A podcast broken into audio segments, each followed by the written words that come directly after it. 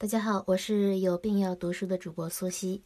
今天啊，我要跟大家聊的是解读《金瓶梅》第五回“媒婆的嘴，夜壶镶金边，值钱的全在嘴上”。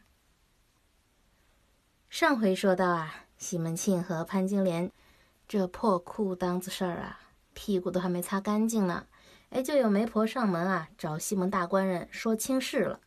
西门庆，立马就心动了。这媒婆薛嫂说的这位娘子啊，芳名孟玉楼，人称孟三姐，本来呢是清河县南门绸布批发公司杨老板的太太，后来呢杨老板生病去世了，她也就一直寡居。杨老板啊虽然没有留下半个子女，但是啊他所有的家当都留给了这位孟三姐，手上啊他不光是现金，就有。白银上千两，两张南京拔步床，放到现在估计相当于意大利高档手工家具了。啊，还有上好的梭布两三百桶，这又是几十万的实货呀。呃，各种名牌大衣和首饰珠宝不计其数。当然了，这些只是硬实力。那么，这位孟三姐的软实力如何呢？她呀，虽然是个寡妇。但年纪并不大，也才二十五六，模样又长得俊俏，算账持家，针织女工，棋牌赌博样样拿手。最关键的是呢，还弹得一手好乐琴。这孟三姐，不但人物风流啊，还是个独居富婆。这等绝品啊，过了这村可就没这店了。所以呢，西门大官人一听啊，太激动了，太中意了。什么潘金莲、潘金莲的啊，这时候全抛到这九霄云外去了。当即拍板要这薛婆子帮他安排去相亲。薛婆子呢却笑着说：“啊，大官人不能着急，这事儿啊，想要成啊，也得先从另外一个人下手。那么这薛婆子说的另外一个人是谁呢？常言道啊，寡妇门前是非多，更何况是孟三姐这样的富婆寡妇。”多少双眼睛盯着她呢？三姐的小叔子就是她过世老公的弟弟，叫杨宗保的。现在呢，只是个才十岁的小孩儿，不足为患。可是啊，他舅舅张四却是个精细的人，一直在打三姐的主意啊，想要图谋她的财产。这个人是不好对付的。但是呢，薛嫂马上又给西门庆指出了事情的突破口。原来啊，这孟三姐还有个姑妈，也是个老寡妇，不过级别高多了，已经是守寡三四十年了。她是全依仗着她这富婆侄女儿过日子的。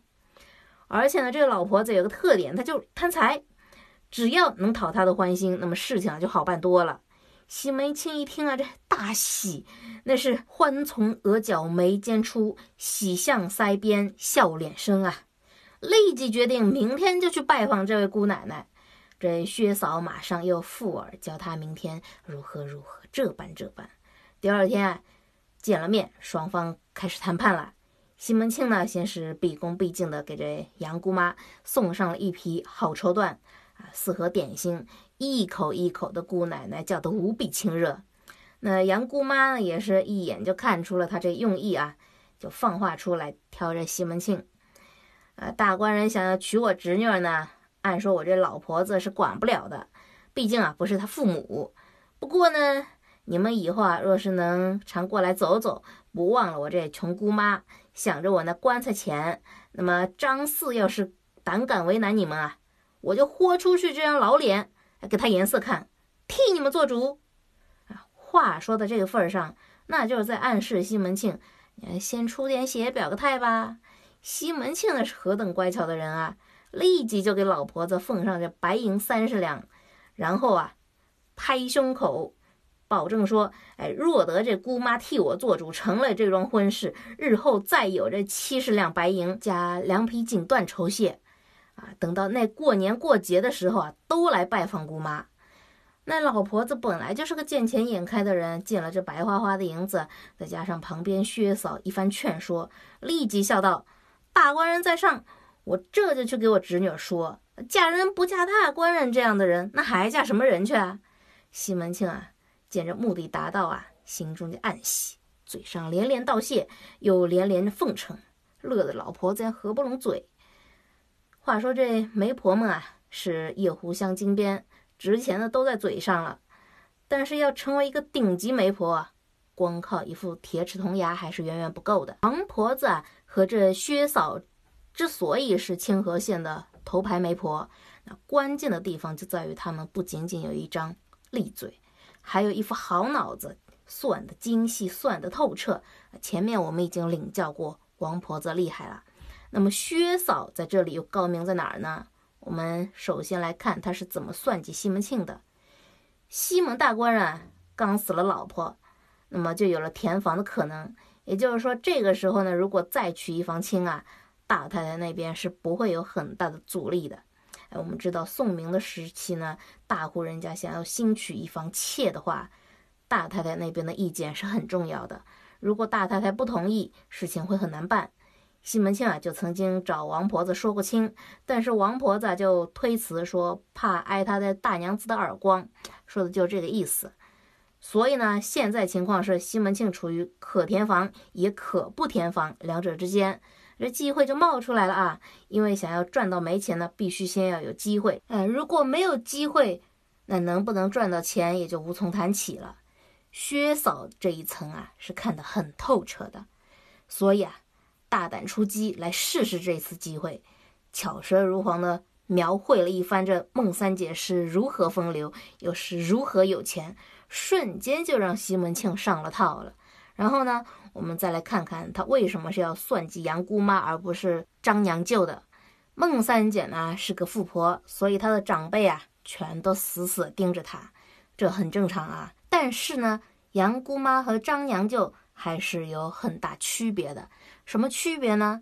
杨姑妈呢，只是需要这个侄女的一些零碎银子过过日子就行了，而张娘舅呢，图的却是个表外甥女的家当了，这个心就太大了啊！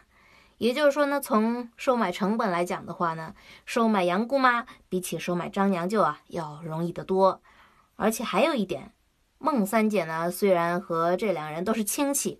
可是杨姑妈和张杨舅啊，这两人彼此之间却是八竿子打不着的路人甲和路人乙。他们两人现在就像是两只猫在抢同一只鼠，一旦一方得手，那么另一方就会立马输得干干净净的。所以呢，这个时候啊，西门庆能主动跳出来和杨姑妈合作，那正是杨姑妈求之不得的事情啊。所以，我们说薛嫂这头牌媒婆确实是实至名归。别人都是哪儿有媒去哪儿做，而她呢是主动出击，生生的创造出一个媒来做，果然是厉害啊！后来杨姑妈这边呢，西门庆是马不停蹄的搞定了，啊，不过那位当事人孟三姐她可是连面都还没见着呢，所以啊，孟三姐这风流寡居富婆会看上西门庆吗？张娘舅那边就会乖乖的坐以待毙吗？哎，我们接着往下说。拜会完了这个杨姑妈之后啊，第二天西门庆又穿戴一新，正式去杨家相亲了。进了客厅之后呢，两个丫鬟过来招呼西门庆和薛嫂啊，看座喝茶。说话间呢，孟玉楼便从内室出来了。只见他化着淡妆，清秀的脸庞，额头上啊有几颗雀斑，身材很高，但是呢很匀称，一双小脚啊步步莲花。人见犹怜啊！怎么说呢？这位孟三姐和潘金莲完全是两种风格。潘金莲呢，就像一团烈火，哎，炙热妖娆，只要她出现的地方，空气里呢全是荷尔蒙的味道。而孟三姐呢，正好相反，那就是一杯淡茶，清新典雅，给人啊沛然天味的感觉。西门大官人啊，这连日来都是在金莲那儿。拼战厮杀呀！就算金莲再怎么貌若天仙，西门庆这会儿啊也有点审美疲劳了。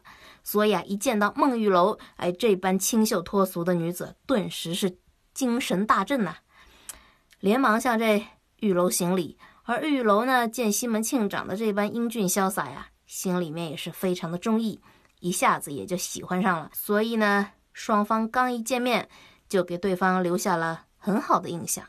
当下就趁热打铁，把这婚事就给定下了。这婚事呢，既然说定了，几位当事人啊都是皆大欢喜啊。当然，除了那位张娘舅，他本来和当地的上举人勾结，想要把孟玉楼啊嫁给上举人，然后啊再借机慢慢的图谋玉楼的财产。这会儿眼见计划就要破产，便赶紧赶过来劝他说：“哎，你不要嫁给西门庆。哎，那么他都是说了哪些理由呢？一。”上举人啊是知书达理的人家，家里又有很多田产，而西门庆啊只是个泼皮无赖，勾结官府的奸商。二，西门庆家里啊已经有个正房太太了，还是吴师长家的千金，你过去能和他争吗？哎，所以只能是做个妾。第三，除了那位吴小姐啊，西门庆家里还有一大堆的丫头太太的。人多是非多，你过去啊肯定是受欺负的。应该说呢，不仅是张娘舅，一般人家要是选择女婿啊，呃，就这几个条件的话，肯定也是选上举人，而不是西门庆。但是呢，这位玉楼姐姐她偏偏就是不走寻常路，偏偏就认准了西门大官人了，马上就回绝他舅舅说：第一，就算他家里有了正房太太，哎，我也情愿做小，认她做姐姐。第二。就算他房内女人多，但一切都是丈夫做主。况且呢，只要丈夫喜欢我，女人多点有什么关系？如果丈夫不喜欢我，那即使只有我一个人又有什么用？第三，自古富贵人家的都是三妻四妾。我过去自己会什么样，怎么处理这姐妹关系，我都知道的。小事一桩啊，小事一桩。张娘舅啊，看他完全是不听劝，就慌了，赶紧又编排出了三个理由。第一。西门庆是个混子，混子呀，都喜欢打老婆，稍不如意就会叫人把你给卖了。第二，西门庆还有个前妻留下的女儿，这么大一个乱子怎么收拾啊？第三，西门庆道德败坏，专门在外面嫖妓，包养情妇，又欠了那么多赌债，早晚坑死你。应该说呢，张娘就已经是有点气急败坏，他都开始搞人身攻击了。不过话虽然难听，但是平心而论，这些理由还是很有杀伤力的。毕竟呢，孟玉楼也是好人家的姑娘出身啊，何必去搅西门庆这乱七八糟的人啊那趟浑水呢？对吧？可是啊，孟玉楼已经是王八吃秤砣，铁了心，也是立即针锋相对。第一，自古男子汉不打勤快懂事的娘子。我过去了，处处都留心，事事有分寸。哎，他怎么会为难我呢？第二，别说他只有一个女儿了，就是有十个，我也会对他们好的。第三，他本来就是年轻风流的人，呃，在外面嫖个妓呀，包个二奶呀，有什么不对啊？况且钱财都是身外之物，能欠也就能赚，有什么可担心的？话说到这份上，就差把脸皮给撕破了。所以啊，张娘舅也是憋了一肚子气，话不投机嘛，所以茶都没喝，转身就走，啊，回了家。不过看到现在呢，我们也还是很疑虑啊，这孟玉楼为什么就认准了西门庆？难道就因为西门庆长得帅？西门庆长得帅呢，确实是一个很大的优势。毕竟啊，人与人交往，第一眼看到都是相貌，长得好看的人啊，总是让人心情愉悦，心生好感。哎，这也是人之常情。那可是孟玉楼啊，这会儿已经不是那十五六岁情窦初开，一见帅哥就双腿发软、脑子发昏的小姑娘，而是一位饱经世事的快三十岁的成熟少妇了啊！而且还是个富婆少妇。一般的小帅哥啊，顶多也就能够让他玩玩级别，真想要打动他的芳心，光靠帅是绝对不可能的。那到底什么原因呢？我们知道西门庆的主业。是一个商人，但不要忘了，这位孟三姐的身份啊，也是一个商人，这点非常重要。在薛嫂给西门庆描绘孟玉楼的时候呢，真正打动西门庆决心去娶她的关键点，其实就两条：一个是玉楼身边那上百万的现金硬货啊；二呢是孟玉楼啊善于算账管账。这两点对于西门庆的生意，或者换点好听的词，就是他的事业来说啊，是具有战略意义的。除了这两点，那其他的什么琴棋书画呀、风流俊俏啊，都只是锦上添花的添头罢了。而反过来，对于孟玉楼来说也是一样，她条件这么好，追求她的男人绝对那也是车载斗量的呀。可她呢，到现在还是独身寡居，说明了她就是在待价而沽。就是在等一个可以和他合作，可以把他手上的资源整合壮大的这么一个男人。上举人道德好不好，我们不知道啊。可是我们知道，像他这种读圣贤书的人，是根本没有能力和手段去办到这一切的。而西门庆就不同了，从这个人呃勾结官府、放债卖威，就可以看出啊，他的手腕、魄力都是一等一的，是可以和玉楼一起达成目标、理想的人选。啊，所以呢，他道德好不好，在这儿根本就是次要问题了。我们再回过头来品一品玉楼回到他舅舅那几段话，这几段呢，看似是气话啊，里面呢却藏着一个什么味道呢？那就孟玉楼啊，自始至终都在强调，他感兴趣的是去帮西门庆打点家务买卖，而不是去和他几位姨太太争风吃醋的。这一点，他在和西门庆刚见面的时候，其实双方就达成默契了。那种属于嗅觉灵敏的商人间的一个眼神就能达成的默契啊！你看看他最后那句“能欠也能赚”的那句那个“赚”字，大有深意啊！所以说啊，这个这次的婚事就是两个精明的商人强强联合，优势互补，这才是孟玉楼芳心暗许的真相。大家呢还真以为。西门大官人桃花运好啊！好了，孟玉楼呢就这样嫁给了西门庆，并且啊马上填补去世的卓丢儿的地位，做了三太太。常言道，三个女人一台戏。西门庆现在已经是有五位娘子了，他们之间会搞出点什么火花来呢？让我们且听下回分解吧。